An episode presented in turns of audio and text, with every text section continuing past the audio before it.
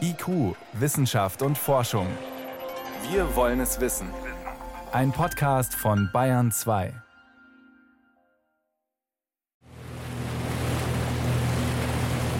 Wasserprobe auf dem Stechlinsee in Brandenburg. Thomas Gonsiorczyk hält mit seinem Motorboot über der mit 69 Meter tiefsten Stelle des Sees und lässt eine Messsonde knapp unter die Wasseroberfläche gleiten. Dann deutet der Wissenschaftler des Leibniz-Instituts für Gewässerökologie und Binnenfischerei auf den Bildschirm seines Laptops. Jetzt zeigt er hier schon alle Werte an, schön groß auf dem Bildschirm und die Temperatur, wo haben wir sie? 18,4 Grad an der Oberfläche. So, jetzt hat er den Wert gespeichert und ich lasse die Sonde jetzt weiter runter. Stufenweise erfasst Gonsiorczyk die Werte von der Wasseroberfläche bis zum Grund. In tiefen Seen wie dem Stechlin vermischt sich im Sommer das warme Oberflächenwasser nicht mit den kalten Fluten in der Tiefe. Die Unterschiede sind deshalb groß. Jetzt sind wir in 45 Meter Tiefe. Temperatur ist 5,3 Grad. Die Sonde registriert auch den Sauerstoffgehalt. Mit 10 Milligramm pro Liter ist das Wasser an der Oberfläche zu gut 100 Prozent gesättigt. Anders sieht es 45 Meter weiter unten aus. Der Sauerstoffgehalt, also hier werden 0,3 Milligramm pro Liter angezeigt und 2,7 Prozent. Ich würde das schon als Null eigentlich ansehen.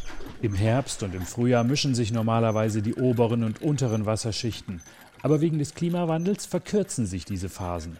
Es gelangt weniger Sauerstoff in die Tiefe und das Wasser an der Oberfläche wird wärmer, in den vergangenen Jahren um gut zwei Grad.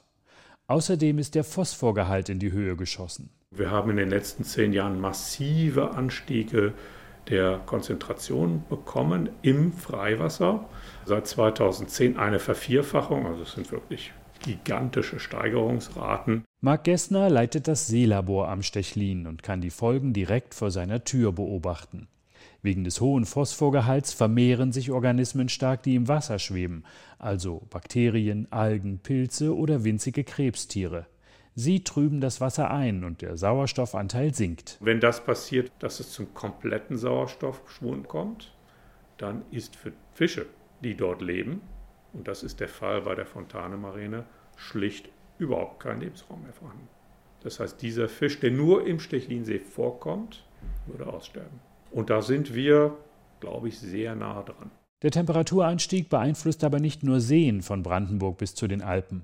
Auch die Fließgewässer verändern sich. In Nordbayern trocknen zum Beispiel kleine Flüsse teilweise im Sommer aus. Größere wie der Main führen weniger Wasser als früher, das sich dann auch noch schneller erwärmt.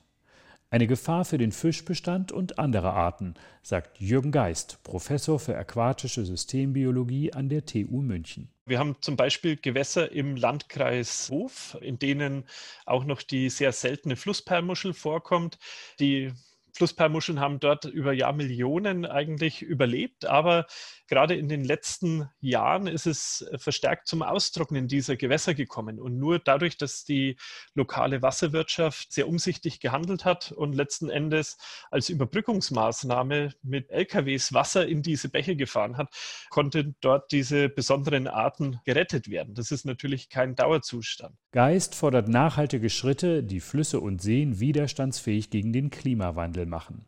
Gegen das Austrocknen helfe zum Beispiel, Entwässerungssysteme aus Feuchtgebieten wieder zu entfernen. Dass man wieder versucht, mehr Wasser in den Einzugsgebieten zu halten und auf der anderen Seite aber auch einige der Verbauungen in den Gewässern, die Staubereiche zum Beispiel, die ebenfalls zu einer Erwärmung beitragen, die Kühlwassereinleitungen, die wir haben an einigen der größeren Flüsse, all diese Faktoren eben auch mit im Blick zu haben. Nicht nur in Deutschland, sondern weltweit verändert der Klimawandel Flüsse, Seen und Moore. Forschende aus aller Welt haben hunderte Studien darüber zusammengetragen und gerade in einem World Climate Statement veröffentlicht.